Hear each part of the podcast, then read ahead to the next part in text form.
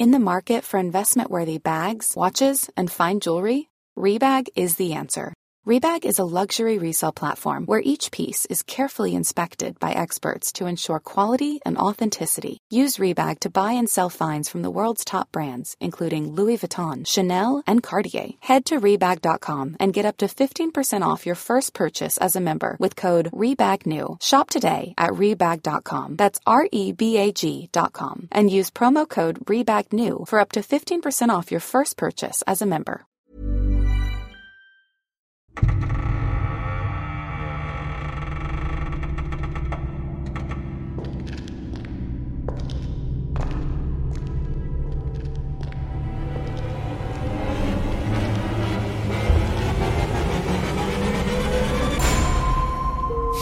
Hallo Conny. Paranormal. Hallo Patrick. Heute, heute, heute, heute, heute ist ein komischer Tag. Heute ist Samstag, kann man mal so festhalten. Warum ist er komisch? Weiß ich auch nicht. Ich komme nicht so ganz in den Tritt heute, habe ich das Gefühl. Und Hm. mein Rechner auch nicht. Jetzt hat er auch das Skript geladen. Na also, und ich sehe auch, Konstantin Groß ist verbunden. Ja. Ist er. Also keinen Mist. Und heute, das Skript, das du geladen hast, äh, dreht sich nämlich um schreckliche Puppen. Und zwar 13 Stück. Ja, Zahl 13 passt. Ich finde Ja. ich finde ja auch so Puppensammlungen echt gruselig. Ne? Also ich rede jetzt nicht von Mhm. der Barbie oder von der Malibu Stacy oder äh, so, sondern ich, ich finde wirklich so so so Porzellanpuppen. Kennst du? Ich hatte mal eine Kollegin früher, ist 20 Jahre her, die ist mal zum Frühstücken eingeladen. Ne? Mhm. Und dann kommen wir in so eine Puppenstubenwohnung und überall sind Puppenwagen und so Puppen. Und alles also, und die ganze Wohnung war in so Rosé gehalten. Terrakotta war mal in, Ja, ganz komische Farbe. Und äh, da war alles so,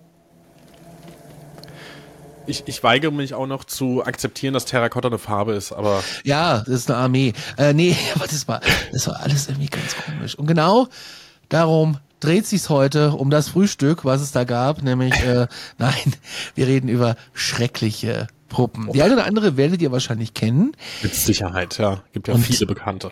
die andere oder eine werdet ihr nicht kennen. Ja. Ich hatte auch, ähm, hab gerade mal so in meiner Erinnerung gekramt Ja. und ähm, klar, so zu Hause äh, bei Verwandten, ich glaube sogar bei, bei meinen Eltern standen früher auch die Puppen irgendwie oder vielleicht auch immer noch. Gab auch so eine, die hat auf so einer Schaukel gesessen und von der Decke runtergehangen. Fand ich Auch super, weil das ist ja, das lädt ja förmlich dazu ein, dass die irgendwann einfach mal anfängt zu schaukeln aus dem Nichts. Haunted, ja. Ja. Weil auch schlimm sind so, ähm, also ich weiß gar nicht, warum meine Eltern das mal hatten. Also Ja. es, jetzt mal ganz ehrlich, ne, so die Frage nach Hause. Wie kann man denn auf die Idee, so Marionetten an die Decke zu hängen? Auch auf so einer scheiß Schaukel und dann noch schlimm, am allerschlimmsten Clowns. Es gibt ja zwei Dinge, die, die absolut nicht lustig sind. Das sind Clowns Und, und Comedy-Shows im Fernsehen, die dir vorgesetzt werden, ja. Ähm, das ist ganz schlimm. Und dann hast du da so, so Marionetten gehabt.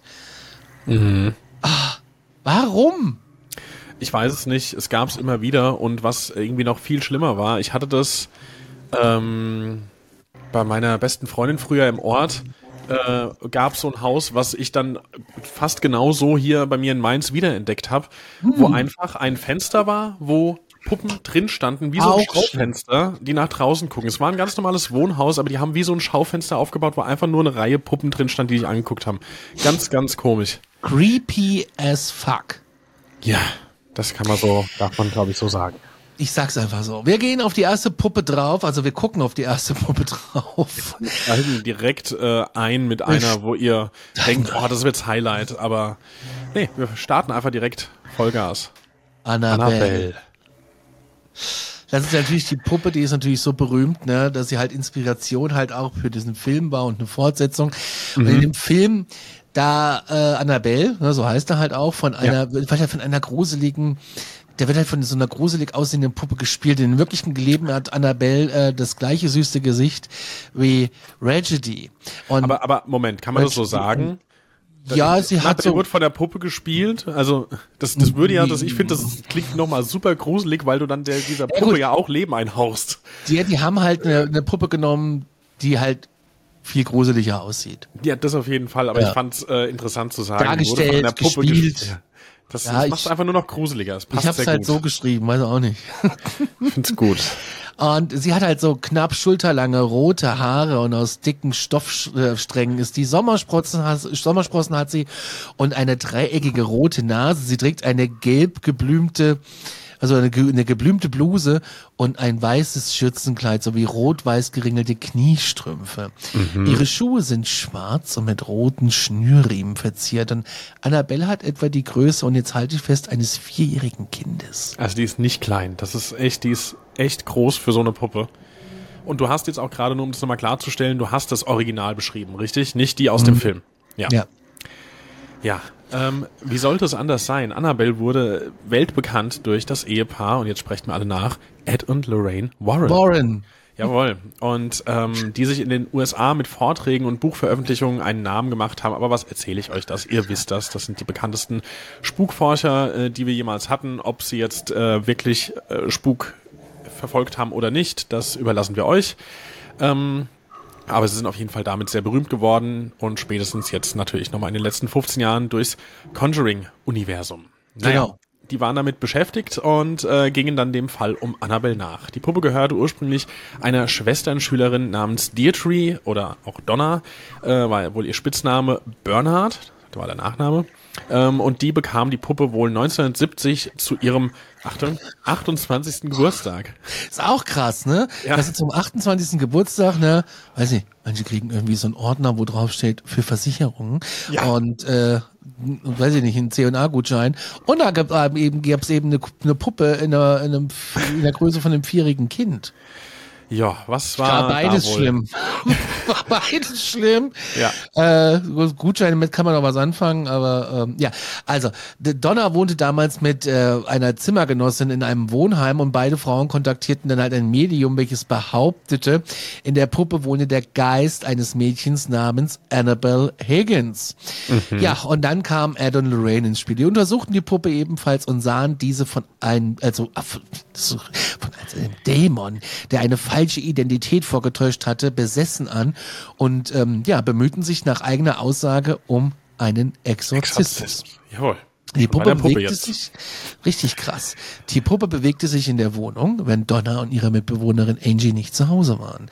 Die jungen Frauen waren bereit, sich mit der Puppe halt abzufinden, tja, die sich halt von alleine bewegte, aber es wurde dann schlimmer. Ja, die Dinge wurden nämlich unheimlicher. Und zwar ging es damit los. Wie gesagt, ähm, das ging damit los, dass die Aktivitäten immer dann waren, wenn keiner zu Hause war. Und die Puppe Ja. hat man dann auf einmal bemerkt, man kam zurück und irgendwas war anders. Und es wurde schon nämlich schlimmer, als sie dann irgendwann nach Hause kamen, die äh, Donna und die Angie, und äh, festgestellt haben, dass die Puppe Notizen hinterlassen hat und um Hilfe gebeten hat tatsächlich. Ähm, es ging weiter. Sie hat den Freund von Angie angegriffen und als die jungen Frauen ähm, schließlich dann Blut auf dem Kleid der Puppe fanden, dann haben sie ein Medium kontaktiert. Und dieses Medium stellte fest, dass die Puppe vom Geist eines Mädchens namens Annabelle besessen war. Und wir wussten ja schon, das Medium waren die Warrens und die, äh, ja, die haben sie dann auch quasi mitgenommen. Die Puppe. Und das musst du dir mal überlegen. Du kommst nach Hause und du weißt, du hast eine Puppe stehen, die sich bewegt. Oder sie hat dir eine Notiz hinterlassen. Ja, es ist also Das ist so verrückt und unheimlich. ja, das ist richtig schlimm. Und wenn du weißt, hm, gut, die hat jetzt deinen Freund schon mal angegriffen, hier und da war Blut, die Warrens sagen, hm, das ist ein falscher Dämon. Die, die, die, da würde ich doch überhaupt nicht mehr drüber nachdenken, aus der Bude zu gehen, wenn die Puppe noch daheim ist. Da würde ich einfach das Fenster aufmachen und tschüss. Die Puppe rauswerfen, meinst Ja. du? Oder ist das so ein Gewissenskonflikt, wenn du das dann, wer dir das geschenkt hat, der hat dich doch auch nicht lieb, da mal ganz von abgesehen. Naja, aber Moment mal. Also ich überlege gerade, ist jetzt schon wieder eine Weile her, dass ich die Filme gesehen habe, aber ich glaube, es war doch zumindest in den Filmen so, je nachdem, wie nah das jetzt an der Realität ist, dass die auch natürlich versucht haben, diese Puppe loszuwerden. Aber sie kam immer wieder. Genau. Ohne Erfolg. Die war dann immer wieder irgendwie da. Naja. Ähm, Ja, die, Warrens sie haben, die Warrens haben das äh, eben dann gelöst, indem sie sie einfach eingepackt haben. Und äh, sie haben sie in einen Glaskasten mit der schriftlichen Warnung äh, draufgesetzt, auf gar keinen Fall öffnen. Und ja, jetzt aber ganz, ganz kurz dazu. Ja. Äh, es gibt ja zu diesen Filmen, die jetzt rund um die Warrens in den letzten Jahren entstanden sind, gibt es ja auch so verschiedene Making-ofs. Und ich glaube, äh, der Ed, der hat es ja alles nicht mehr so wirklich miterlebt, aber die Lorraine, die ist irgendwann äh, noch gar nicht so lange her, fünf, sechs Jahre oder sowas, dass die gestorben ist. Und die war dann noch bei diesen Making-ofs und Behind the Scenes war die noch ähm, zu sehen, hat Interviews gegeben und hat auch so eine kleine Tour durch deren äh, kleines Gruselkabinett gegeben. Und da ist ja immer noch Annabelle in der Vitrine drin. Und die lassen die ja noch wie oft? Äh, einmal pro Tag, einmal wöchentlich? Wie oft lassen die die noch irgendwie segnen, damit da nichts passiert? Auf jeden Fall regelmäßig zu, zu dem Zeitpunkt. Und ähm, Lorraine hat da gesagt, sie würde sie bis heute nicht direkt anschauen. Aus Sorge, aus Angst, äh, dass da irgendwas sich anhaftet.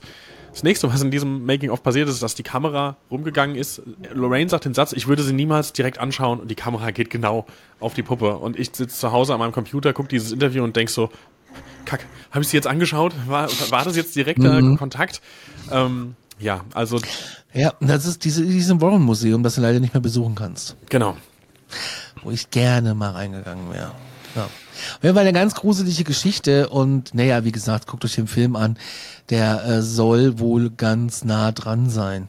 Er ist gut auf jeden Fall, ja, ja. ist gruselig. Aber aber wo nicht in die Augen gucken, äh, die nächste Puppe, Paddy, der darf auch nicht in die Augen gucken. Wir sprechen von Robert, Robert, Robert the Doll. Ist das ein Begriff? Ähm, ich bin mal gespannt, wenn wir jetzt drüber sprechen, wie viel ich darüber weiß. Also der Name sagt mir auf jeden Fall was. Ja, Robert ist halt auch eine, ja, ist eine, eine Stoffpuppe und ein Ausstellungsstück in einem Privatmuseum. Mhm. Und sie wird mit unheimlichen und erschreckenden Vorfällen in Verbindung gebracht. Und ja, die Berichte da, die sind, haben es schon in sich. Und es gibt natürlich auch hier und da so eine äh, Verfilmung. Ich will dir kurz erklären, wie sie aussieht. Das ja, ist ein, ein kleiner Matrose, die ist so circa einen Meter groß und ist mit Holzwolle vollgestopft und Farbrückstände im Gesichtsbereich legen nahe, dass Robert ursprünglich mal bemalt war. Mhm. Die Puppe in ist, wie gesagt, hat so eine weiße Matrosentracht an, wie sie in den USA zu Beginn des 20. Jahrhunderts üblich war und entgegen der populären Gerüchten besteht Roberts rotes Haar nicht aus Menschenhaar, sondern aus synthetischen Fasern. Na gut, dann können wir diese Legende schon mal äh, vom Tisch fegen. Das äh, ja. ist kein echtes Ich habe tatsächlich auch jahrelang geglaubt, dass das echtes Haar ist. Es ist ja auch eine super Story. Also wenn man das jetzt noch damit verknüpft, irgendwie, das ist ja einfach gruselig. Wenn es so wäre, ist es scheinbar nicht. Und äh, ein Meter groß, da sind wir schon wieder fast bei einem vierjährigen Kind. Oder wie groß sind die? Ich habe noch keine Kinder, aber Größer. ein Meter ist jetzt auch nicht klein. Für eine Puppe, finde ich. Ja, für eine Puppe auf jeden Fall. Ja, naja, Robert, äh, wie gesagt, das war, der war Inspiration für viele Filme und unter anderem insbesondere, ihr kennt sie alle, für die furchterregende Chucky-Puppe aus der mhm. Child's Play-Serie. Und äh, Robert, wie gesagt, ist äh, schon, also man bezeichnet es mit dieser Größe als eine lebensgroße Puppe, was an sich ja schon auch ungewöhnlich ist, wenn man jetzt mal die kleinen Puppen sich vorstellt, mit der die Kids rumlaufen.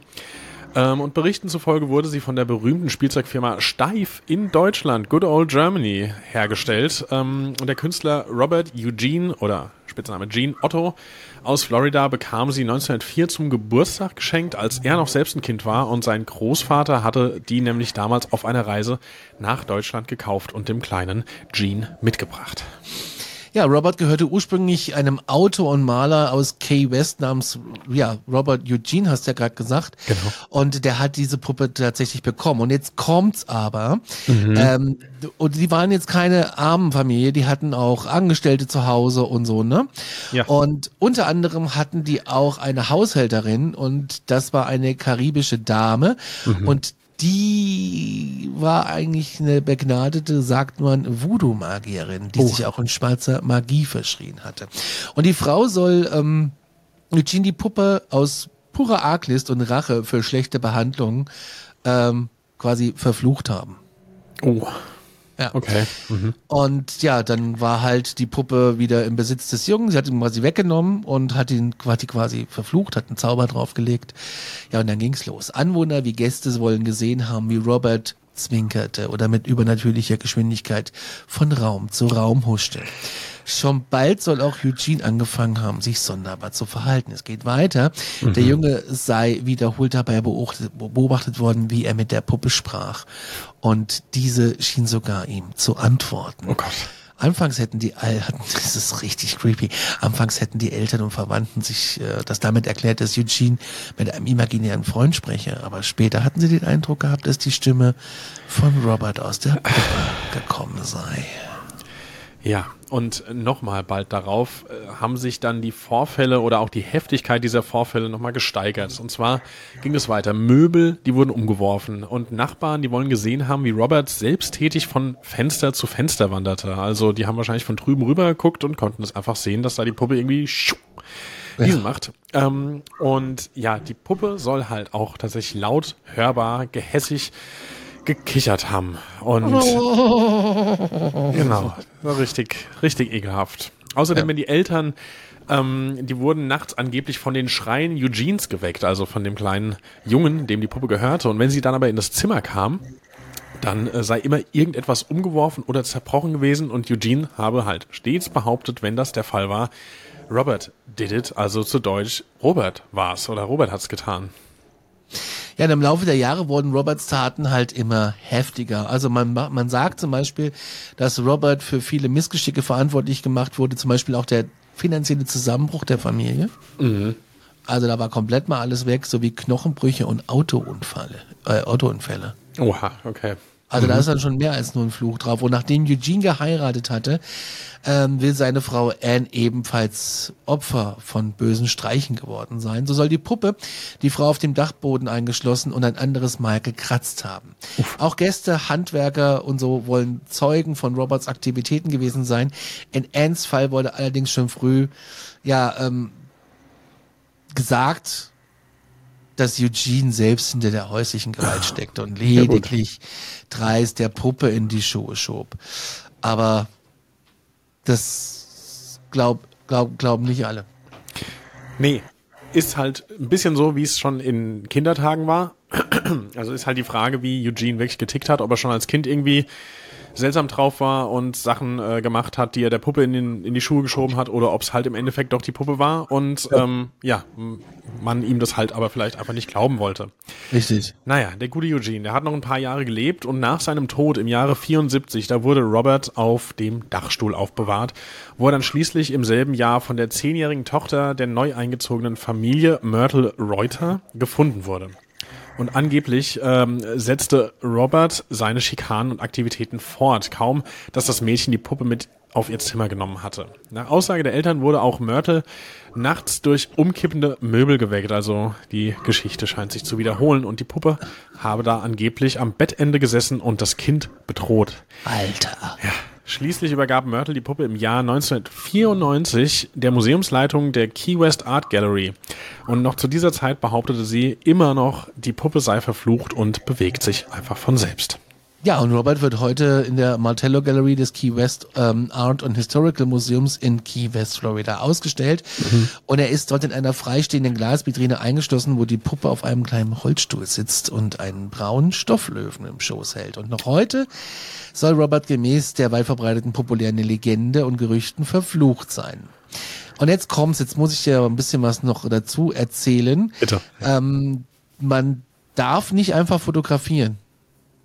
Ah ja. Du musst vorher Robert fragen. Und du kannst ihm sogar eine E-Mail schreiben, wenn das du kommst und fragst, ob du ihn fotografieren kannst. Kommt dann auch eine Antwort zurück oder? Wenn du Glück hast. Oder Pech. Ich würde ihm nicht schreiben, ich würde es lassen. Ja. Ähm, und noch ein Fakt ist, die, die Bude, wo die alle drinnen gewohnt haben, das Haus, das ist heute eine Art Bed and Breakfast, das ist eine Pension. Ach, kann man also und, hin. Ja, und du kannst sogar in dem Puppenzimmer übernachten.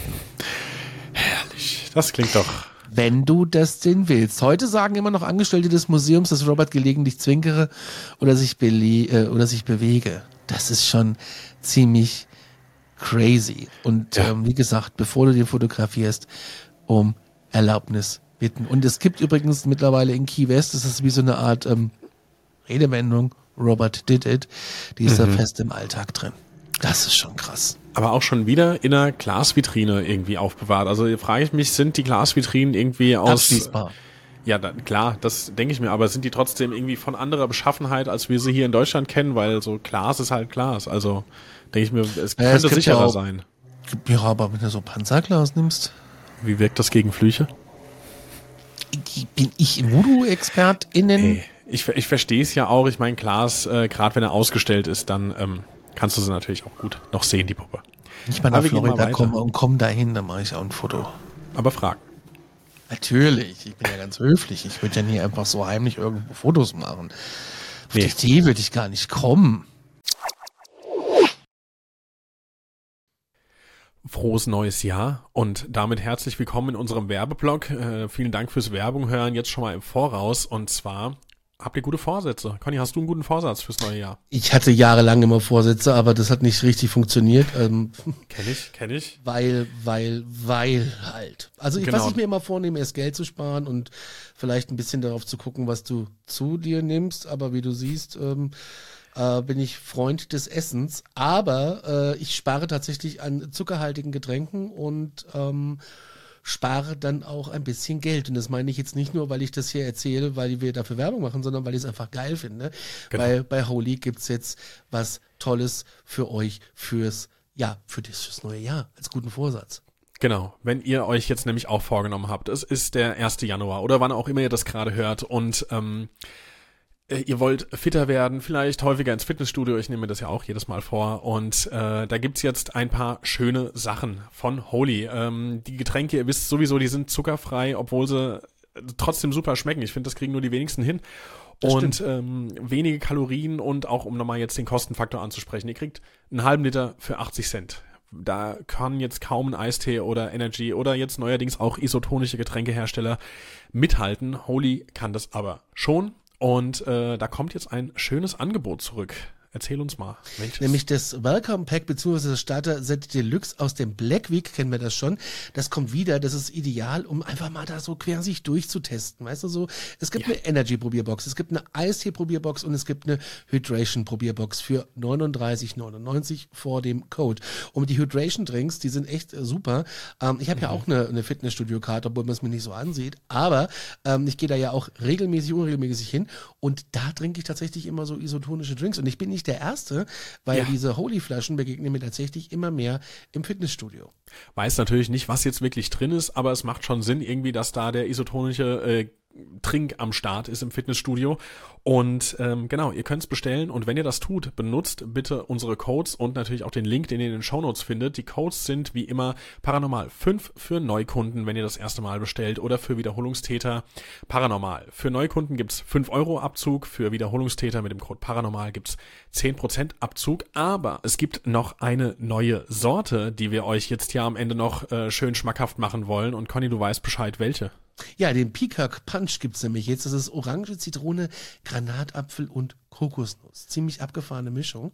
Genau, den gibt's jetzt ganz frisch quasi zum Beginn des Jahres, könnt ihr euch gönnen. Ich finde, der hat noch so irgendwie, der, der, der, der bringt einen schön aus der Weihnachtsstimmung raus und ins neue Jahr rein, weil irgendwie so Granatapfel und Orange und so, das ist noch irgendwie gerade so ein bisschen besinnlich, aber dann Zitrone und Kokosnuss, das äh, riecht schon ein bisschen nach Sommerurlaub. Gibt einen frischen Kick. Alle genau. Informationen, genau. alles unten in den Show Notes inklusive Links. Danke, dass ihr die Werbung gelauscht habt. Damit unterstützt ihr unseren Podcast. In diesem Sinne, es geht zurück in die Folge.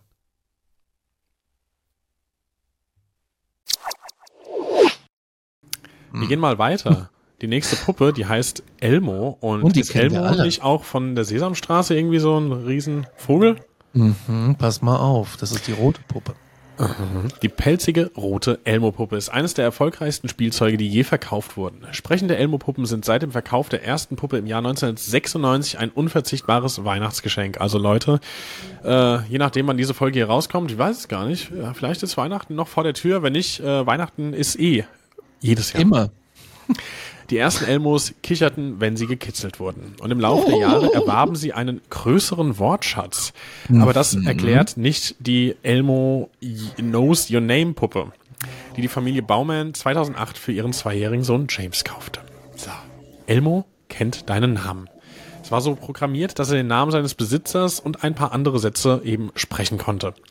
Doch als die Baumans die Batterien von Elmo auswechselten, ja, dann wurde er kreativ und hat äh, angefangen zu improvisieren, der gute Elmo. Und mit einer singenden Stimme sang die Puppe Kill James, also töte James. Das ist nichts, äh, was die Eltern wahrscheinlich irgendwie besonders liebenswert oder toll finden von einem Geschenk, was sie ihrem kleinen süßen Sohn gemacht haben. Keiner würde es geil finden. Nee. Das ist echt. Stell dir vor.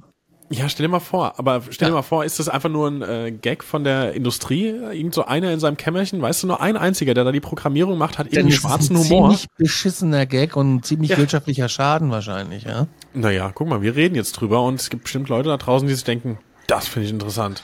Mir Ja, das sind Elmo-Puppe. fünf Prozent, die das, die jetzt sagen, ich will eine Elmo-Puppe, die sagt, kill me.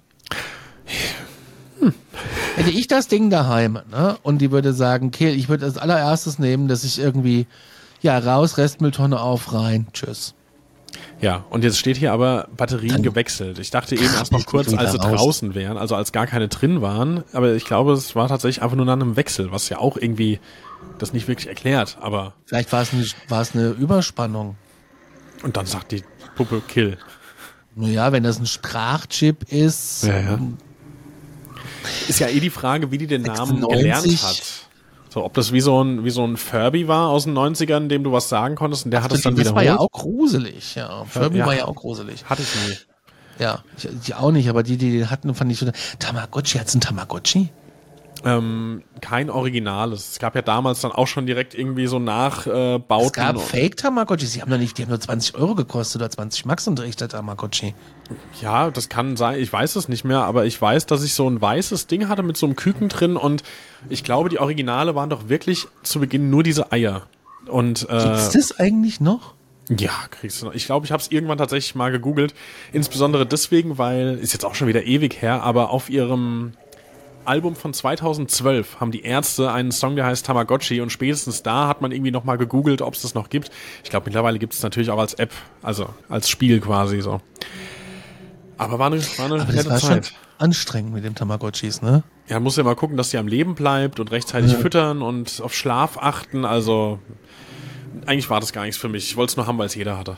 Ja, ja, natürlich. Ich fand aber, aber Furby hatte ich keinen. Ich fand auch Diddle äh, sehr anstrengend. Echt, das hatte ich. Es gab ja damals so diese Zeit Diddlemäuse. Mhm, ja. ja. Ich hatte ganzen Und- Ordner voll. Sticker, hast du Sticker gesammelt und getauscht? Stickeralben, gibt's das heute noch? Gibt's immer noch, aber was, was waren das für Sticker? Ich kenne es jetzt hauptsächlich irgendwie mit Fußballspielern, das hat mich aber nie so da interessiert. gab's, gab's richtige Sticker. Du konntest dann so Sticker kaufen. Mhm. Ähm, das war ein Stickeralbum. Da gab's richtige Sticker, so mit, da gab's dann ganz besondere, die waren so, die waren, ähm, ja, die haben mit so Stoff überzogen und alle möglichen Sachen. Ja, doch, aber das habe ich nicht so gesammelt. Also da war ich eher so Ende der 90er Diddle, dann kam Pokémon, dann bin auch kam. Yu-Gi-Oh! Alles Dinge, die ich übersprungen habe. Grandios. Ich habe auch Mandy, The Haunted Doll, übersprungen. Und zwar, ähm, ja, Mandy, die kann nicht so gut mit anderen spielen, sagt man. Oh. In der Gran im, im Grenzel Museum in Kanada, wo sie jetzt lebt, da müssen die Mitarbeiter sie in einer separaten, da haben wir es wieder, Vitrine aufbewahren. Denn wenn sie mit anderen Puppen ausgestellt wird, wirft sie diese um. oh. Die Mitarbeiter befürchten auch, dass sie ihre, dass ihre Mittagessen verschwinden und dass die Kameras der Besucher oft versagen, wenn sie Fotos von dieser Puppe machen. Mandy ist eine Babypuppe aus Porzellan, die wahrscheinlich so um 1910 in Europa hergestellt wurde. Und die Frau, die sie gespendet hat, soll dem Museum gesagt haben, sie wollte die Puppe loswerden, weil sie nachts weine. Erinnert mich so ein bisschen an mich als Kind irgendwie. Ich war, äh, ich war ja auch im Kaiserschnitt, bin nicht so ganz natürlich auf diese Welt gestolpert und hatte dann so ein paar gesundheitliche Probleme nach der Geburt und dann wurde ich mit anderen Kindern in den Brutkasten gelegt. Das hat man, ich weiß nicht, ob man das heute noch macht. Damals war das so Ende der 80er. Und in diesem Brutkasten habe ich äh, auch die anderen Kinder wohl getreten, sagt mir meine Mama. Und da hatte ich dann irgendwann einen Brutkasten für mich selbst. Echt? Ohne Zuzahlung, ja. Hast du auch denen das Mittagessen weggenommen? Also, so wie ich mich heutzutage kenne, würde ich sagen, bestimmt, aber das weiß ich jetzt nicht. Hm. Naja, wir gucken mal weiter. Und zwar äh, das nächste, der nächste Fall trägt den Titel The Haunted Gang. Und zwar, die meisten Spukpuppen, die werden von ihren äh, Besitzern entsorgt, wenn sie Ach. anfangen, sich schlecht zu benehmen. Ja. Wür- Kennst Ja. du, würdest du machen. Ja. Ja, der Erste. Ja. Aber jetzt, die Besitzer dieser acht, ja, richtig gehört, das ist die Haunted Gang, äh, die acht furchterregenden Puppen, die interessierten sich angeblich für paranormale Phänomene und kauften diese Sammlung, weil diese Puppen halt besessen sein sollten. Meine Frage ist, würdest du sowas machen? Es gibt ja auch gerade bei TikTok und bei Instagram ganz viele solcher Videos, äh, wie ich habe mir eine, eine, eine Kiste im Darknet bestellt, ich habe mir eine Mhm. Puppe im Darknet. Das sind natürlich alles gute Clickbait-Videos, ne? Machen Ja. wir uns nichts vor. Ähm, aber ich, würdest du dir so eine besessene Puppe angenommen, sie wäre morgen irgendwo im Internet angeboten? Mhm. Nee, würde ich nicht kaufen. Also Ja. das tatsächlich, das interessiert mich nicht. Äh, hätte ich auch Respekt vor. Also jetzt nicht einfach nur, weil ich sage, es interessiert mich nicht oder weil ich sage, da will ich kein Geld für ausgeben, sondern ich hätte auch Respekt davor. Ähm, Und was ist, wenn sie in der Vitrine geliefert wird? Dann würde ich fragen, ob es die Vitrine auch ohne die Puppe gibt. Aber nee, also äh, Aber das die Ding Vitrine ist, könnte auch ver ver verflucht sein. nee, ich, ich würde es einfach, ich würde die Finger von lassen. Ähm, zumal es ja verschiedene dieser Artefakte gibt. Ich komme gerade nicht drauf. Es gibt auch so eine Box, die irgendwie, da soll irgendwas drin, drum, dran sein. Ich weiß es nicht. Habe ich mal ein Video zugesehen, wo man sogar irgendwann wusste, das hat sich irgendjemand nur ausgedacht. So, da hat es gar nicht gestimmt. Da war das klar. Das ist äh, ein Fake. Das hat einfach nur Ach, mal jemand, genau, hat einfach nur mal jemand so bezeichnet. Aber weil es halt genügend Leute gibt, die sich für solche Themen interessieren, wurde die immer und immer wieder verkauft. Du hast die immer wieder irgendwie auf Ebay gesehen und immer wieder mit ähnlichen Texten, verflucht, verhext, verheiratet, ich weiß es nicht. Ähm, und die, Leu die Leute haben sie noch gekauft, obwohl das irgendwann klar war. Naja. Ab morgen bei euch im Supermarkt die Aktenzeichen Paranormal Spirit Ghost Box. Drinnen enthalten eine imaginäre Puppe, die verflucht ist, ein imaginärer Geist Ja. und das ganze Ding ist nochmal grundsätzlich rundrum verflucht. Wir haben uns die Farbe gespart. Sie sieht einfach aus, wie sie aussieht. Ihr müsst sie nur suchen in jedem guten sortierten Supermarkt. Kostet nur 99,90. Wiederverkauf ist verboten. Ey, Ich habe gerade, ich habe, ja, ich wollte gerade schon sagen, wir müssen jetzt auflösen, dass es nicht stimmt. Ich habe selbst kurz gezweifelt, ob es äh, stimmen könnte. Das wäre schon irgendwie cool. Co äh, Conny und Patrick Puppen. Naja, wir Das schauen mal. fände ich ja funny. Wir gehen zurück zur Haunted Gang. Also, wie gesagt, äh, die Besitzer dieser acht furchterregenden Puppen, die haben sich eben für paranormale Phänomene interessiert und diese Puppen geholt. Ich wiederhole mich, ich weiß, aber wir sind so lange abgeschweift, weil diese Puppen besessen sein sollen. Die Namen dieser Puppen Crystal, Monica, Charla, True, Isaac, Lily, Cameron und Ashley. So, und diese Besitzer dieser Puppen, die haben eine Kamera, die äh, ständig die Puppen und andere Teile des Hauses aufnimmt, haben die aufgestellt. Und im Jahre 2009, ja, da scheint eine äh, Kamera etwas Seltsames aufgezeichnet zu haben. Und zwar einen geisterhaften Jungen, der am unteren Ende einer Treppe erscheint. Ende. Das war's schon zu diesen äh, acht Haunted Puppen. Aber reicht halt auch. Also Erscheint und eigentlich müsste der Satz weitergehen, auf die Puppen zeigt. auf die Puppen zeigt. Ah, du weißt mehr als ich. Nee, mehr weiß ich auch nicht. Ja, aber das war ja schon mehr als ich. Ja, krass, okay. Ähm, was macht man dann? Hört man dann quasi sofort die Investigation auf? Oder? Dann nimmst du einfach die Kiste, wo die Puppen herkamen, schmeißt die alle da rein, äh, machst ein Klebeband drumrum, am besten so ein Cover-Tape Mhm. und äh, bringst sie weit weg. Vielleicht machst du noch ein paar Steine rein und hast ein Gewässer irgendwo in der Nähe. Das, ja. Und dann sieht's richtig mies aus, wenn sie am selben Abend auf einmal doch wieder vor deiner Tür äh, sitzt, steht. Das wäre natürlich mega creepy. Genauso wie Ruby. Ruby. Ruby die Doll, das war eine Puppe, die nie an einem Ort bleiben konnte, so wie einige andere Puppen auf, äh, ja, auf dieser mysteriösen Liste, die wir hier haben. Und zwar ihre Besitzer waren immer wieder überrascht, sie in verschiedenen Räumen des Hauses anzutreffen. Ja. Doch noch merkwürdiger war die Tatsache, dass das Aufheben von Ruby oft Gefühle von Traurigkeit und Übelkeit auslöste. Oh. Ja. Unschön. Nee, ist mega unschön. Die Geschichte von Ruby reicht über Generationen zurück. Ihr unheimlicher Ursprung lässt sich auf einen jungen Verwandten zurückführen, der vor vielen Jahren verstarb, während er die Puppe fest umklammerte. Von einem Familienmitglied zum anderen weitergereicht fand Ruby schließlich ihr endgültiges Zuhause in The Traveling Museum of the Paranormal and the Occult. Und das ist ein Museum, ähm, des Übernatürlichen und da haben die Besucher oft, wenn sie die Puppe sehen, auch ein Gefühl der Trauer um die Puppe. Jawohl. Und äh, diesem, in diesem Museum, da ist Ruby nun in einem speziell gestalteten Raum ausgestellt, aber auch hier zeigt sich immer noch ihre unheimliche Neigung, ihren mhm. Platz zu verlassen. Und zwar, die Puppe wird immer wieder an unterschiedlichen Orten im Raum gefunden, als ob sie eben einen Weg gefunden hätte, sich dann doch fortzubewegen, obwohl niemand sie berührt hat. Und Besucher, die eben diesen Raum im Museum betreten, äh, die berichten immer wieder von einem unerklärlichen Unbehagen. Die gehen da rein und fühlen sich einfach unwohl und ähm, es ist einfach so, als ob die Luft in diesem Raum dichter wird und irgendwie eine seltsame, bedrückende Stimmung sich da ausbreitet. Und diejenigen von den Besuchern, die mutig genug sind, sich Ruby zu nähern und ihr in die Augen zu sehen, das wird's richtig Gott. creepy, äh, erleben oft eine Welle der Traurigkeit. Es ist schwer zu sagen, woher das dann in diesem Moment kommt aber sie scheinen halt von Ruby selbst auszugehen. Und äh, ja, es wird so beschrieben, als ob da einfach eine Aura oder eine melancholische Stimmung irgendwie sie umgibt und die trägt sie mit sich rum.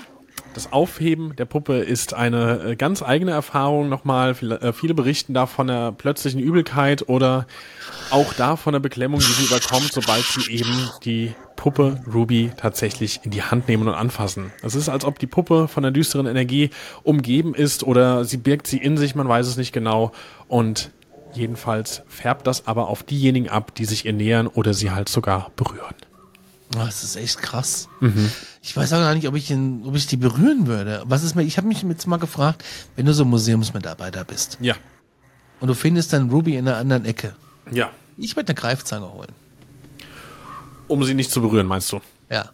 Ja, ja. Es ist ja. schon creepy, was da mit der Puppe los ist, ja. Ja. Also, genauso creepy wie Charlie, die Spukpuppe, die wurde nämlich das erste Mal 1968 auf einem Dachboden eines alten viktorianischen Hauses im Norden von New York entdeckt mhm. und war in einer Truhe mit Zeitungen aus den 30er Jahren und mit einem vergilbten Stück Papier, das, äh, auf dem das Vater unser stand ah, angeschlossen. Ja. Wenn es nicht noch gruseliger gehen würde, weiß ich auch nicht. Die Familie stellte die Figur zusammen mit ihren anderen Puppen und Spielzeugen aus. Mhm. Bald jedoch schien Charlie von sich selbst sich zu bewegen und tauschte den Platz mit anderen Spielzeugen. Also wie Ruby, so ein bisschen. Ja. Ja. Ja, nicht lange danach, da behauptete die jüngste Tochter der Familie, dass Charlie mitten in der Nacht mit ihr gesprochen habe. Und die Eltern, die haben natürlich gesagt, wie es bei äh, so einem Kind dann ist, äh, ja, du, nee, die haben diese Behauptung mehr oder weniger zurückgewiesen und haben sie einfach der der überspannten und überzogenen Fantasie ihrer Tochter ja, zugeschrieben. Aber das kleine Mädchen und ihre Geschwister vor allen Dingen auch, die hatten große Angst vor Charlie, der Puppe, und weigerten sich, in die auch. Nähe zu kommen. Mhm als dann auch schließlich noch mysteriöse Kratzer und äh, ähnliches auf dem Körper des kleinen Mädchens aufgetaucht sind, dann hat die Familie doch äh, beschlossen, Charlie wieder in die Truhe auf dem Dachboden zu schließen und ja, Charlie befindet sich jetzt bei Local Artisan, einem Geschäft für Kuriositäten in Beverly, Massachusetts, nur wenige Minuten von Salem entfernt. Hm. Ja, das ist äh, auch sowas, wo ich echt, ich finde das so gruselig mit dem Puppen, Alter. Aber es wird ja noch heftiger. Es gibt nämlich eine Insel der Puppen. Isla de las Monecas. Das ist schön, dass du das so sagen kannst. Eine Ort der Puppen und Geister. Die wie hat man, ich sage einfach Insel der Puppen, wie man auf Deutsch sagen würde. Das ist ein Ort südlich von Mexico City und das ist eine Insel, die ist in so Kanal, in so einem Kanalsystem verstrickt und die hat im Laufe der Zeit einen unheimlichen, ja, Ruf gehabt und hat sich natürlich als auch unheimliches Reiseziel entwickelt mhm. und Besucher aus der ganzen Welt fahren dahin. Und die Geschichte der Insel beginnt mit einem Mann namens Don Juan Santa Barrera, der in den 50er Jahren auf die Insel zog. Und Don Juan behauptete, von Geistern einer ertrunkenen Frau und eines Mädchens heim heimgesucht zu werden. Und um die Geister zu besänftigen und Schutz vor ihrem Zorn zu suchen, begann er Puppen, die in den Gewässern des den nahegelegenen Kanälen rumschwammen, zu sammeln. Toll. Also da sind da ist, äh, ja, war halt viel Müll wahrscheinlich im Wasser und hier und da schwamm dann auch mal so eine Puppe vorbei. Ja, da ich gedacht, die nehme ich mal mit. Ja, wie man das halt so macht. macht. Ja, genau. Ja. ja, es wird berichtet, dass Don Julian die Puppen aus dem Wasser fischte oder von anderen Menschen geschenkt bekam. Die meisten dieser Puppen waren in einem desolaten Zustand, was will man auch erwarten, wenn du die Dinge aus dem Wasser fischst, und äh, viele von ihnen waren beschädigt oder zerrissen. Don Julian sammelte sie ohne viel Auswahl da zu treffen und hängte sie dann auf der Insel auf, und zwar an Bäumen, Zäunen oder anderen Orten. Wow. Das ist schon krass. Stell dir mal vor, da kommst du hin und dann siehst du diesen Anblick. Also. Ja. Würdest du an ein Kunstwerk denken oder hättest du irgendwie, äh, also an irgendeine verrückte Kunstinstallation oder würdest dich gruseln? Es gruselt mich schon. Ich habe die Bilder gesehen. Googelt mal äh, Insel der Puppen, Mexiko und dann wisst ihr, wovon wir sprechen. Mhm. Weil im Laufe der Jahre sammelte er nämlich eine beträchtliche Anzahl von Puppen, die die Insel allmählich in ein unheimliches Sammelsurium verwandelten. Es ist wirklich echt creepy. Mhm. Die Puppen hängen nun in verschiedenen Zuständen des Verfalls an den Bäumen oder an den Zäunen und manche haben abgenutzte Gesichter, fehlende Augen oder zerfetzte Kleider. Ja, und es wird erzählt, dass er fest davon überzeugt war, dass die Puppen lebendig seien und dass sie die. Geister der ertrunkenen Frau und des Mädchens eben einfach in sich beherbergen. Der sprach oft mit den Puppen und fühlte, dass sie ihm Botschaften der Geister übermittelten. Bis zum Jahr 2001. Da ist nämlich der gute Don Julian unter mysteriösen Umständen verstorben und sein Tod, der nährte dann eben noch mal mehr die Legenden um diese Insel der Puppen und einige glauben, dass die Geister, die er beschwichtigen wollte, dann letztendlich doch was mit seinem tragischen Ende zu tun hatten. Ja, und heute ist es halt ein beliebtes Touristenziel und Besucher aus aller Welt strömen zu dieser unheimlichen creepy Insel. Ja, und es hat halt so eine Aura, ne? Also wenn du wirklich die Bilder dir mal anguckst, es hat eine richtig krasse Aura. Und äh, ja, viele Menschen sagen, sie hätten so ein Unbehagen, wenn sie sich der Insel nähern. Und es wird sogar gesagt so, dass sie wieder auch hier eine Welle der Traurigkeit haben und sobald sie die Puppen sehen. Und noch krasser ist es wohl, wenn du den Puppen in die noch vorhandenen Augen siehst. Wie Mallorca. Ja, man soll die äh, Puppen einfach liegen lassen, man soll sie nicht aufheben, weil das kann Beklemmungen auslösen. Und es ist wie, als wenn diese ganze Insel und die Puppen eine düstere Aura um sich herum tragen. Yes, und wir gehen weiter zu Letta. Und damit meine ich keine äh, Streichcreme. Äh, Streichfett. Butter, buttriger Art für Brote oder was auch immer. Halbfett, Streichfett. Genau. Äh, sondern ich meine Letta the Doll, auch geschrieben L-E-T-T-A. Ähm, auch bekannt als Letter Me Out. Und äh, das ist tatsächlich wohl eine der gruseligsten Spukpuppen, die es überhaupt gibt. Ähm, die ist in etwa auch kindergroß, diese Figur, und die soll etwa 200 Jahre alt sein und ist aus geschnitztem Holz und tatsächlich, jetzt haben wir es, echtem mhm. Menschenhaar gefertigt, weil vor 200 Jahren, also da musstest du wahrscheinlich noch auf sowas zurückgreifen. Ja. Ja, die Besitzerin der Puppe Carrie Walton, die behauptete, sie habe Letter in den 1970er Jahren bei der Erkundung eines verlassenen Hauses im Wagga Wagga äh, in Australien gefunden. Ja, Walton, die hat diese Figur in das Haus zurückgebracht. Ah nee, ist es ein, ein ist es jetzt ein er oder eine sie? Wir wissen es nicht äh, genau. Besitzerin. Kelly ja. Walton. Walton ist der Nachname. Ja, jetzt steht aber, dass äh, Walton die Figur in sein Haus zurückgebracht hat. Oder in das oh, Haus ja. der Puppe. Nee, wahrscheinlich in ihr Haus. Also Carrie in hat Haus. die Puppe mitgenommen. Mein, mein, mein Tippfehler. Macht nichts. Äh, und äh, zwar nach Queensland. Und äh, bald darauf begannen dann eben schon merkwürdige Ereignisse dort. Haushaltsgegenstände, die verschoben ihre Position und auf dem Boden erschienen, Achtung, Kratzspuren. Alter. Ja, die Carrie, die gute Carrie, die hatte auch Kinder und diese beklagten sich dann nach kurzer Zeit über Albträume und eines mm. Nachts wachten sie schreiend auf, auch hier, weil Letta mit ihnen gesprochen hat und sich von alleine bewegte. Alter. Nicht nur die Kinder waren davon betroffen, auch Hunde, die wohl bei denen im Haushalt äh, gewohnt haben, denn die wurden aggressiv, wann immer sie sich in der Nähe dieser Puppe befanden. Und Gäste zu Hause, die behaupteten, sie hätten ebenfalls beobachten können, wie diese Puppe sich bewegt.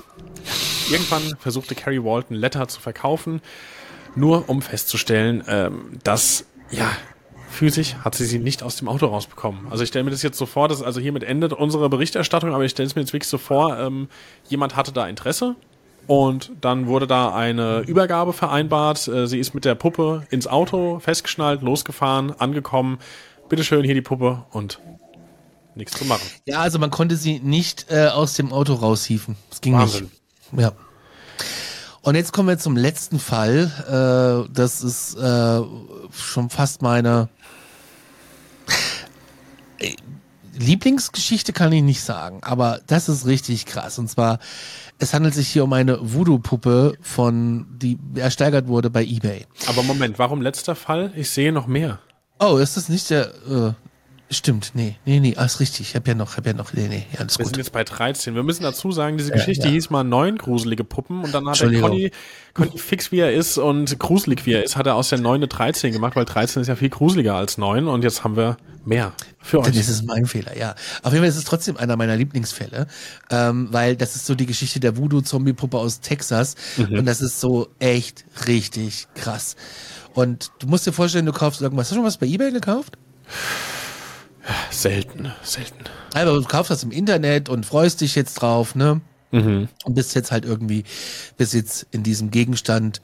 Und ja, aber dieser Gegenstand zu besitzen, das hat Konsequenzen. Und zwar die Geschichte beginnt mit einer Frau in Texas, die eine gespenstische Voodoo-Puppe über diese Online-Plattform von eBay erworben hat und trotz möglicher Warnungen oder Anweisungen des Verkäufers ignorierte sie das und öffnete den Sarg von der Puppe, in dem die Puppe aufbewahrt wurde.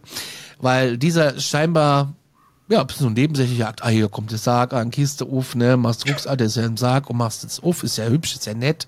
Ja. Ja, jetzt mal gelassen. das, wie das Metallica-Album von 2008 gab es in der Sonderedition in Sargform, habe ich mir damals gekauft.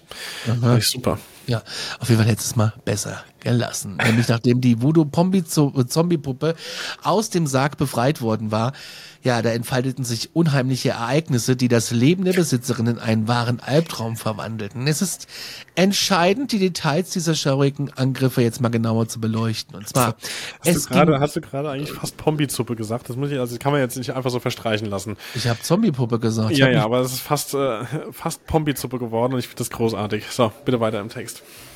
Das habe ich nie gesagt. Doch, doch. Bestätigt es mir bitte in den Kommentaren, wenn ihr es auch gehört habt. Das war fast da. Jetzt wird's aber krass. Ich bin so aufgeregt. Pass auf. Ja. Die Puppe schien ein seltsames Eigenleben zu führen, indem sie plötzlich scheinbar willkürlich ihre Umgebung veränderte. Sie bewegte sich auf mysteriöse Weise ohne äußere Einwirkung und verschwand aus ihrem ursprünglichen Ausbewahrung, Aufbewahrungsort. Also sie hat das aufgemacht, hat das hingestellt und nächsten Morgen war sie weg. Doch die wahren Schrecken setzten ein, als die Puppe ihre Besitzerin direkt angriff. Oh Gott. Sie führte unheimliche Attacken aus, indem sie sich auf die Frau stürzte und sie physisch verletzte. Die Angriffe der Puppe waren von einer Intensität geprägt, die schwer zu beschreiben sind und hinterließen bei der Frau tiefe Wunden, sowie körperlich als auch emotional. Es wurde darauf weiterhin berichtet, dass die Puppe kurz vor ihren Angriffen eine düstere Präsenz ausstrahlte und diese bedrohliche Aura führte die, also füllte die Umgebung der Bude, also da wo sie war, mit Angst, Schrecken und Kälte und dadurch lebst du halt in der Wohnung mit ständiger Angst vor den nächsten Attacken und diese Puppe machte während dieser unheimlichen Angriffe noch seltsame Geräusche.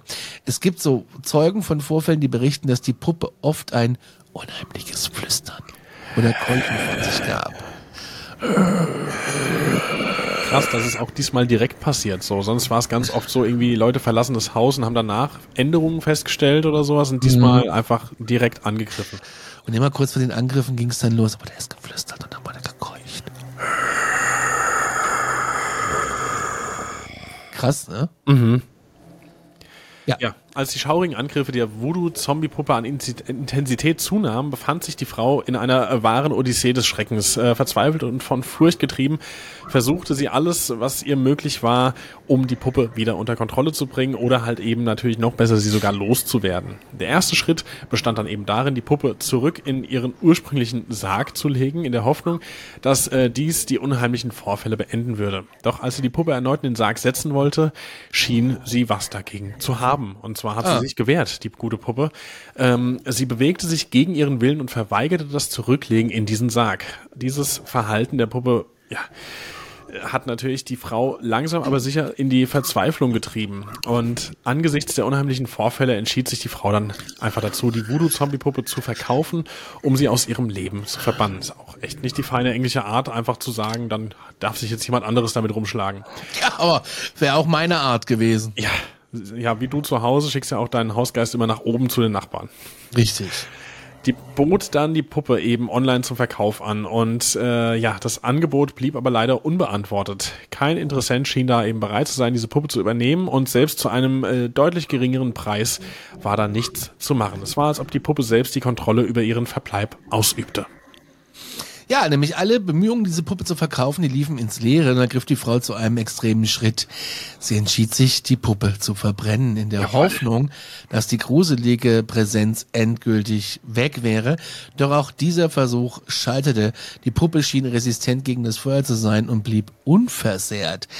Ja, und das macht natürlich dann noch mehr Angst und man hat den Eindruck halt geschürt, dass diese Puppe noch unerklärliche Kräfte habe. Ja. Und angesichts dieser ganzen Bemühungen, diese ganzen erfolglosen Bemühungen, die Puppe loszuwerden, war die Frau am Rande der Verzweiflung. Die unheimlichen Geräusche, die unheimlichen Angriffe, äh, das setzten ihr so emotional und physisch zu. Schließlich sah sie keine andere Möglichkeit mehr, als professionelle, äh, professionelle Hilfe zu rufen ja. und rief einen Priester zur Unterstützung. Diesmal nicht die Warrens. Nee. Genau. Und äh, ja, dieser Priester der kam vorbei und nachdem er die Zombie-Puppe gesegnet hatte und sie sicher in einem Keller eingeschlossen hatte, dann beruhigte sich die Situation scheinbar auch vorübergehend. Die unheimlichen Angriffe und die beklemmenden Geräusche hörten auf und die Atmosphäre, die da vorgeherrscht hat, die das Leben der Frau eben so lange geprägt hatte, äh, die schien dann nachzulassen. Die Frau konnte endlich wieder zur Ruhe kommen und ihr Leben in gewissem Maße wieder äh, normal genießen und leben. Der Keller, in dem die Puppe eingesperrt war, wurde zu einem Ort, den sie vermied und den sie halt auch dann nur noch selten betreten hat, um eben sicherzustellen, dass da die Puppe noch da ist. Also das war dann ein Grund, warum sie da überhaupt noch runter ist und ähm, ja, auch um sicherzustellen, dass es da keine weiteren unheimlichen Vorfälle gab oder auslöste. Ja, es ist dann so, dass die Puppe halt dann gesegnet wurde nochmal und ja, halt weggesperrt wurde und dann war es tatsächlich ruhig. Und die Frau lebte ja ihr Leben weiter, immer noch von diesen Erinnerungen gequält. Und jetzt, wenn ich mir überlege, ich gehe abends ins Bett, ja. wissentlich, dass ich unten im Keller so eine verfluchte Puppe hab. Mhm. Ah, ich weiß nicht, schwierig. Ja, das ist auch mit der Segnung. Weißt du, irgendwann lässt auch die Ibu nach und dann geht alles wieder von vorne los. Und äh, wer weiß, wie lange so eine Segnung hält. Also. Ja. Er muss schon ordentlich äh, segnen, ne? Da muss schon ja. ordentlich äh, öfter machst du quasi ein Abo. Genau. Das Segnungsabo, ja. Fünf zum Preis von sechs. Ja, aber ähm, da Coupons dann bestimmt. Im Schlemmerblock. Payback-Punkt. Ja, aber. So ein Coupon, zehnfach Punkte auf jede Segnung, hundertfach Punkte auf den Exorzismus. Das ist auch was vom Payback, ja. Ah, Deutschlandkarte kannst du auch nehmen. Haben wir jetzt alle Karten durch. Mhm, mhm. Mhm. Die Frau, die lebte ihr Leben weiter. Immer noch äh, von diesen Erinnerungen an die schrecklichen Vorfälle gezeichnet, aber erleichtert, dass die Puppe eben nicht mehr die Quelle ihres Schreckens war. Ja, die Erinnerung lebt weiter in, äh, an die Tage, wo sie das Kon die Kontrolle über ihr Leben verloren hat, aber jetzt scheint sie es wohl in den Griff bekommen zu haben. Also da hat es scheinbar funktioniert. Ja. Ja, weißt du, so mit der Zeit, da die Zeit hat alle Wunden. Und natürlich ja. äh, altern auch in der Zeit Puppen auf natürliche Weise und oft werden sie mit ihrem Aussehen dann etwas gruseliger. Mhm. Nämlich, wir reden jetzt von einer gealterten Puppe. Die Haare können ausfallen, die Farben verblassen, Risse treten auf, die Augen verlieren ihren Glanz, so wie das halt auch bei mir irgendwann sein wird. Dies ist jetzt. ein ganz normaler Prozess, der durch das Alter und Vernachlässigung, gut in dem Fall brauche ich dann mehr Hyaluron, äh, verursacht wird. Doch die ja. Geschichte, die wir jetzt hier erzählen, Leute, die handelt von einer Puppe, die ist ein bisschen anders drauf. Und es begann ja. mit einem glücklichen Ereignis. Ein Paar, die äh, das bereits Kindergeburtstage und Weihnachten gefeiert hatte, entschied sich, ihrer kleinen Tochter eine Puppe zu schenken. Die Puppe wurde liebevoll angenommen und ausgiebig bespielt. Doch wie das ist denn so ist, geriet die Puppe irgendwann im Laufe der Zeit in Vergessenheit. Sie wurde auf den Dachboden gestellt und dann dort vernachlässigt. Ja, und elf Jahre zogen ins Land und die Familie beschloss schließlich, den Dachboden mal aufzuräumen. Mhm. Und bei der Aufräumaktion stießen sie auf die Puppe. Und was sie sahen, verschlug ihnen den Atem. Die Puppe war in einem Zustand, der schwer zu erklären war. Sie wirkte zerknittert und gealtert, fast so, als hätte sie die Zeichen der Zeit genauso erfahren wie ein Mensch, nur viel schneller. Das ist crazy, weil Klar, können auch äh, Gegenstände, kann man denen irgendwann das Alter ansehen, aber wenn es dann eine Puppe ist, die ja sowieso schon Menschenform hat und die äh, altert dann wie ein Mensch das äh, natürlich tun würde, ist das crazy. Diese Familie, Total. die war dann auch so schockiert und verblüfft über diese unheimliche Verwandlung, ähm, haben sich halt gefragt, wie konnte eine Puppe, die halt einfach so gut erhalten war und äh, das auch immer noch war, als sie eben auf den Dachboden kam. Wie konnte die sich innerhalb von elf Jahren auf einmal so drastisch verändern? Und äh, dieser Anblick, der führte dann zu wilden Spekulationen und ließ viele in der Familie darüber hinaus äh, nachdenken, ob es sich bei dieser Puppe um etwas Außergewöhnliches handelte. Äh, einige begannen von einer heimgesuchten lebenden Puppe zu sprechen, während andere natürlich auch nach rationalen Erklärungen suchten, aber da unsere Geschichte hier endet, scheinbar nie eine Erklärung gefunden zu haben. Dann gehen wir zur einer heimgesuchten bösen Puppe namens Mercy. Ah. Und die Geschichte beginnt mit Berichten von mehreren Besitzern, die behaupten, dass die Puppe eine unerklärliche Fähigkeit hat, ihre Position von alleine zu ändern. Das ist irgendwie krass, dass die Puppen, also viele von Puppen können irgendwie aufstehen und woanders hingehen. Ist ja auch fast irgendwie so das Gruseligste, was passieren kann, finde ich. Also es ist einfach diese Vorstellung, du hast eine Puppe, kommst nach Hause und die ist plötzlich woanders. Und ich meine, klar, das könnte sich auch im Kugelschreiber handeln. Das würdest du auch komisch finden, kannst du ja auch nicht erklären, wenn du weißt, du hast ihn auf den Schreibtisch gelegt und plötzlich liegt er auf dem Waschbecken. Ja, aber warum machen die das? Warum geht nicht mal einer her und hängt die Wäsche auf als Puppe, ja. die Spülmaschine aus, wischt mal über die Oberflächen? Nee, sie können nur angreifen, böse sein, ein unbehagendes Gefühl, aber sich mal nützen. Das ist wie mit Poltergeistern. Die machen alles nur unordentlich. Ja. Warum machen sie nicht mal das Gegenteil? Warum machen die nicht mal das Bett, wenn du aufgestanden bist? Warum muss sich so ein Geist immer verhalten wie ein Arschloch? Du sagst es. Ich weiß ja. es nicht. Guck mal, was Mercy macht. Sie kann ihre Position auf jeden Fall ändern und nach, ja, das ist so eine Tatsache, die, das ist auch schlimm, dass sie angeblich einfach so rumschaltet beim Radio und beim Fernsehen. Also sie ändert einfach die Frequenzen oder die Programme, wenn sie in der Nähe ist. Und das sind keine gewöhnlichen Verhaltensweisen für ein Spielzeug, natürlich nicht. Und ähm, viele Menschen vor ihr haben Angst. Und was die Sache noch heftiger macht, ist halt die Behauptung, dass Mercy von einem Geist besessen ist. Genauer gesagt, dem Geist eines siebenjährigen Mädchens. Es scheint, als ob der Geist auf unerklärliche Weise mit der Puppe so verbunden ist und Einfluss auf ihr Verhalten nimmt. Mhm. Die Vorstellung, dass ein ungeduldiges Spielzeug von einer übernatürlichen Präsenz beeinflusst wird, verleiht der ganzen Sache dann noch ein bisschen Geschmäckle. Geschmäckle, ja. Geschmäckle, würde ich mal so sagen. Genau. Und von Mercy geht's weiter zu Amanda. Diese Puppe, so erzählt man sich zumindest, war mit einem einsamen Geist verbunden und wechselte mehr als zehnmal ihren Besitzer. Das ist auch so ein Ding, was man bei diesen Puppen hat, dass da ganz oft der äh, Besitzer gewechselt wird und auch hier ohne lange an einem Ort zu verweilen. Die Legende, die besagt, dass Amanda Unglück brachte, wo immer sie hinging und äh, dass die Menschen, die sie besaßen, unheimliche Erfahrungen machten. Das begann vor relativ vielen Jahren, als Amanda zum ersten Mal, ja, erschaffen, hergestellt, was auch immer wurde. Ihre porzellanartige Haut und die realistisch wirkenden Augen verlieren ihr eine beunruhigende Anmut. Doch schon bald, da schien Amanda einen unheimlichen Sog auf ihre Besitzer auszuüben, der dazu führte, dass sie die Puppe weiter verkaufen wollten und mussten und das so schnell wie möglich. Diejenigen, die dann Amanda in ihren Besitz nahmen, die berichteten von ungewöhnlichen Geräuschen, die in ihrer Nähe auftraten. Flüsternde Stimmen, die niemandem gehörten und schaurige Geräusche, die eben in der Nacht zu hören waren. Krass. Ja. Schlimm. Das war, als ob Amanda selbst oder eine geheimnisvolle Präsenz da am Werke war und äh, eben diese Puppe umgab. Und noch unheimlicher war die Tatsache, dass Amanda dazu neigte, ihre eigene Position auch in diesem Fall zu ändern. Die Besitzer fanden die Puppe oft an einem anderen Ort im Raum, als sie eigentlich sein sollte. Das möchten wir nicht. Das möchten wir nicht. Und das war, ja, als würde sie ein Eigenleben führen. Emily erhielt Amanda als Geschenk von ihrer Großmutter an ihrem achten Geburtstag. Die Puppe war von, von ungewöhnlicher Schönheit, mit porzellanartiger Haut und realistisch wirkenden Augen. Das ist schon creepy. Mhm. Von Anfang an hatte Emily eine starke Bindung zu Amanda, als ob die Puppe eine Seele besäße. Doch bald begannen erste seltsame Dinge um Amanda herum zu geschehen. Emily behauptete, dass sie in der Nacht äh, unheimliche Stimmen aus dem Zimmer der Puppe gehört hatte. Es waren flüsternde Worte, die ihr einen Schauer über den Rücken jagten. Die Fenster öffneten sich von selber und Zimmerpflanzen begannen sich unerklärlich zu bewegen. Mhm. Emily konnte es kaum fassen und beschloss, die Puppe sorgfältig zu beobachten. Ja, und eines Nachts, als der Mond am Himmel stand und ein gruseliges Licht in das Zimmer fiel, sah Emily etwas Unglaubliches. Amanda bewegte sich tatsächlich. Ihre Augen öffneten und schlossen sich, ihre Porzellanhände belegten sich leicht. Ein kalter Hauch strich über Emilys Haut, als sie sah, wie Amanda sich langsam in Richtung ihres Bettes bewegte.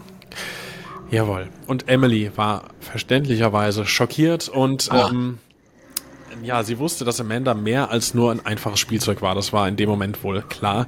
Und die Puppe, die schien einfach übernatürliche Kräfte irgendwie in sich zu tragen. Und in den folgenden Wochen da intensivierten sich diese paranormalen Ereignisse. Emily hörte die Stimmen immer deutlicher und sie schien von Amanda selbst auszugehen.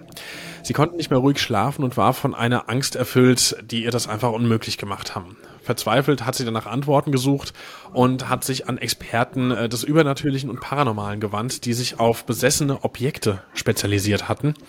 Und nach intensiven Untersuchungen stellten sie fest, dass Amanda tatsächlich wohl von einem Geist bewohnt wurde, der nach Erlösung suchte. Mit einer relativ gewagten Zeremonie versuchten die Experten den Geist aus Amanda zu vertreiben und ihn in Frieden gehen zu lassen.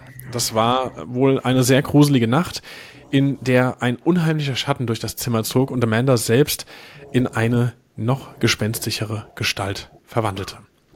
Aber am Ende gelang es den Geist zu befreien und Amanda von ihren paranormalen Kräften ebenso zu befreien. Die Puppe verlor ihren unheimlichen Glanz und wurde wieder zu einem einfachen Spielzeug. Ja, diese Geschichte von Amanda, der Spukpuppe, das ist halt eine heftige, die mich insbesondere an so ein Video erinnert, ähm, was jetzt in den letzten Jahren immer mal auch in den äh, verschiedenen paranormalen Compilations äh, auf YouTube rumgegangen ist. Der eine oder andere wird es kennen, wo so ein, ich glaube, es ist ein Ehepaar, die in so einer Morning Show, irgendwie Amerika oder sonst wo, muss Amerika eigentlich sein, ähm, sind die zu Gast und haben auch eine verfluchte, verhexte, sonst was Puppe dabei und die sitzt mhm. auf einem natürlich Schaukelstuhl in dieser Sendung. Und, natürlich. Ähm, es geht einfach gesprächsmäßig um so verfluchte Puppen, glaube ich. Und ähm, wer Lass mich raten. Ja, natürlich. Es passiert genau das, was du sagen möchtest. Die unterhalten sich, das Ehepaar, mit äh, der Moderatorin oder dem Moderator und was passiert? Der Schaukelstuhl bewegt sich. Richtig. Oh, wir sind im Fernsehen. Und wir sind vor allem im amerikanischen Fernsehen. Ja. Kann man jetzt, äh, wie du eben schon gesagt hast, hat äh, Geschmäckle, aber ist trotzdem irgendwie. Hätte mich auch abgeholt. Ja. Das ist super. Ja, also so Puppen ist nicht meins. Ich äh, habe nie welche gehabt. Ich finde solche Haushalte immer noch creepy, wo so Puppen sind. Ich hatte eine. Und es ja, also äh, mit äh, in meiner Grundschulzeit hatte ich die Susi. War so wie so eine Babyborn, blaues Kleidchen. Die musste überall mit. Du als eine Puppe? Mhm. Krass. Ja, die Susi. Susi. War wichtig. Susi, ja. Müssen mal gucken im Keller, ob die noch irgendwo da ist, weil ich kann mir nicht vorstellen, dass die jemals entsorgt wurde, aber ich hatte so eine, so eine richtige, wie so, ich sag ja, wie so Babyborn, so eine Puppe hatte ich, die war. Komm Babyborn, aber weine doch nicht. Konnte die auch, konnte die auch Kaki und Pipi? Die, nö, die konnte gar nichts. Das hätte mich wahrscheinlich auch überfordert. Die musste einfach nur da sein. Cool. Cool. Wir hatten, äh, mein erstes Haustier war ein Piranha. Oh, echt, ja? Ja. Bruce Springsteen hieß der. Das finde ich großartig in einem sehr großen Aquarium und den haben wir immer mit Gulasch gefüttert, also mit rohem Fleisch. Ja, natürlich. Und habt ihn hoffentlich ja. auch äh, The Boss ab und zu mal genannt. Da, da, war ich relativ jung, aber da war ich fasziniert immer vor dem Aquarium. Piranha, oh Gott. Also, also durftest du auch Weiß wahrscheinlich keine Finger reinstecken, oder? Mhm. Wäre das böse Ausgang? Wahrscheinlich. Die machen ja nichts. Sicher? Nee, du brauchst ja schon irgendwie Blut, glaube ich. Ja, das lässt sich organisieren. Ich weiß gar nicht, also ich weiß gar nicht, ob ich da als Kind einfach nur aus Spaßfleisch reingeschmissen habe, es so spezielles Futter gab. Da war ich halt noch zu klein so. Ich habe keine Ahnung. Wir machen den Sack zu, glaubt, was ihr wollt, aber fühlt euch gut unterhalten. Viel Spaß mit euren Puppen heute Abend zu Hause. Wenn ihr mhm. habt, achso, habt ihr Kuscheltiere im Bett? Genau, oder, oder habt ihr irgendwelche Aufnahmen, irgendwas, vielleicht habt ihr ja selber was schon mit Puppen erlebt und könnt es entweder erzählen oder habt sogar irgendwie gefilmt. Man weiß ja nie. Ich habe ich hab von Ikea so ein Stoffschwein im Bett. Und, und so einen kleinen Golden Retriever Plüsch. Ah ja. Weil das brauche ich. Das sind Schweini und Hundi. Und Einfallsreich. ja, natürlich, total. Ne? Ich hatte mal mehr Meerschweinchen, das hieß Fiepsi. Meine Freundin hatte früher einen Hase, der hieß Bunny. Ja. Aber sie hat selber gesagt, es lag nicht daran, dass sie wusste, was äh, Hase heißt, weil sonst hätte es wahrscheinlich auch nicht gemacht, sondern äh, es lag daran, dass sie Fan von Sailor Moon war. Und wie wir alle wissen, ist ja die Hauptcharakterin von Sailor Moon, wenn sie sich nicht verwandelt, ist ja Bunny. Wie wir alle wissen. Ich weiß es nicht. Natürlich. Aber ich weiß, wir sind am Ende der Sendung. Auf Wiederhören. Tschüss, bis dann. Auf Wiederhören, ja.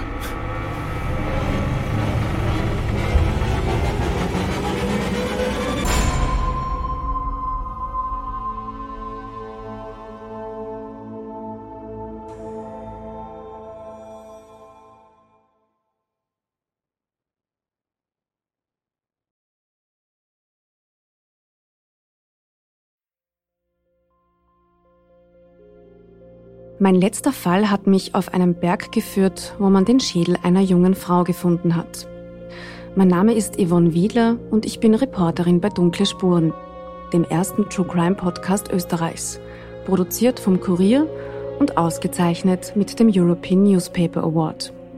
Seit 2019 rollen wir ungelöste Kriminalfälle neu auf und nehmen euch mit auf unsere Recherche. Wir suchen nach Menschen, die spurlos verschwunden sind untersuchen Morde, die nach 20 Jahren noch immer ungelöst sind und bis heute Rätsel aufgeben. Wir erzählen die Geschichten der Opfer, sprechen mit Ermittlern und Angehörigen und recherchieren, bis wir neue Spuren gefunden haben. Drei neue Fälle alle vier Monate. Dazwischen haben wir spannende Bonusfolgen für euch. Dunkle Spuren findet ihr überall, wo ihr Podcasts hören könnt. Link auch in der Beschreibung.